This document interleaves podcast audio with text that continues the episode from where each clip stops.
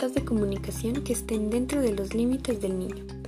Las metas de comunicación que estén en los límites del niño son aquellas que están basadas en lo que el niño con su ayuda está listo para decir o para tomar un turno. Por ejemplo, si él sabe decir unas pocas palabras, es poco realista esperar que combine palabras en oraciones de dos palabras.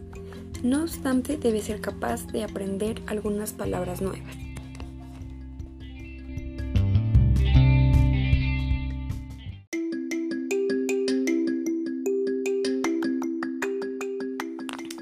Metas de comunicación que estén dentro de los límites del niño. Las metas de comunicación que estén en los límites del niño son aquellas que están basadas en lo que el niño con su ayuda está listo para decir o para tomar un turno.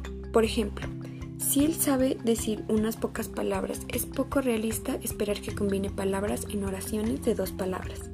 No obstante, debe ser capaz de aprender algunas palabras nuevas.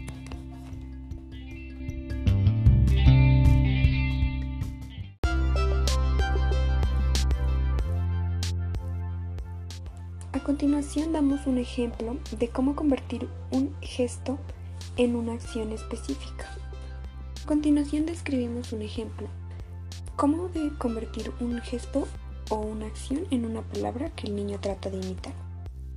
Roberto es un comunicador con un estilo de comunicación renuante. Se comunica mediante una combinación de miradas, acciones, gestos y algunos sonidos. Sin embargo, generalmente pide las cosas por medio de acciones y de gestos. Por ejemplo, cuando desea que su papá lo empuje en el columpio, él se mece hacia adelante y hacia atrás. Recientemente el papá lo ha ido a usar sonidos que son sus primeros intentos reales de decir una palabra. Especialmente durante los juegos sin juguetes. Así que el papá piensa que Roberto puede aprender a imitar una palabra, aunque sea un solo sonido de la misma. La meta. Después que el papá diga ya, Roberto tomará un turno imitando la palabra ya o haciendo un sonido que la sustituya para pedir que lo empujen en el columpio. Esta meta es útil. A Roberto le encanta el columpio, así que seguramente va a hacer tal pedido. Es específica. El papá de Roberto sabrá cuándo Roberto haya alcanzado la meta. Y realista, pues, puesto que Roberto usa sonidos como ta para el juego a esconderse o bu para el juego de caballitos juegos sin juguetes. Por tanto, esa meta está en los límites de Roberto. Para ayudarlo a alcanzar esta meta, el papá de Roberto hace lo siguiente.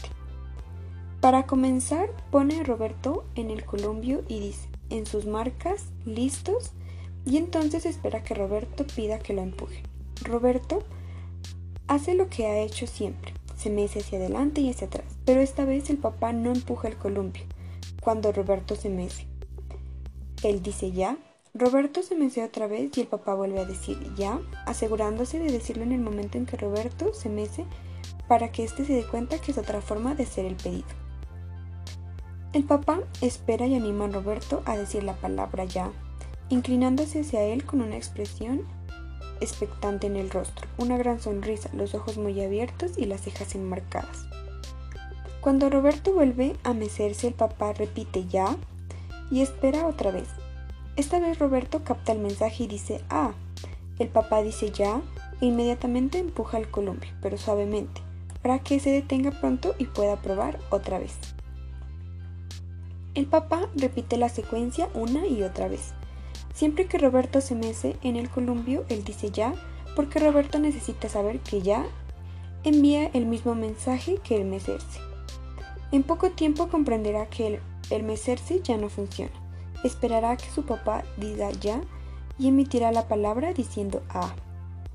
Después que Roberto emite ya muchas y muchas veces a su papá, dirá en sus marcas, listos, y espera para ver si Roberto es capaz de decir ah por ya, sin tener que oír a su papá decirlo, pero este puede demorar y no se debe esperar por el momento.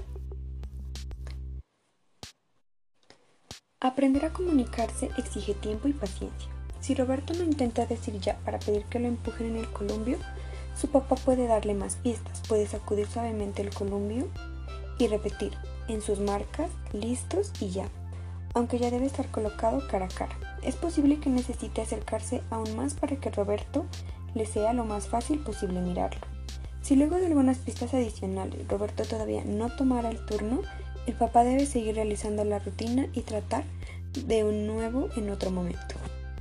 Quizás Roberto necesite familiarizarse más con los pasos de la rutina para llegar a saber que en las palabras, en sus marcas listos, son una pista para que tome un turno y haga un sonido que sustituya a ya.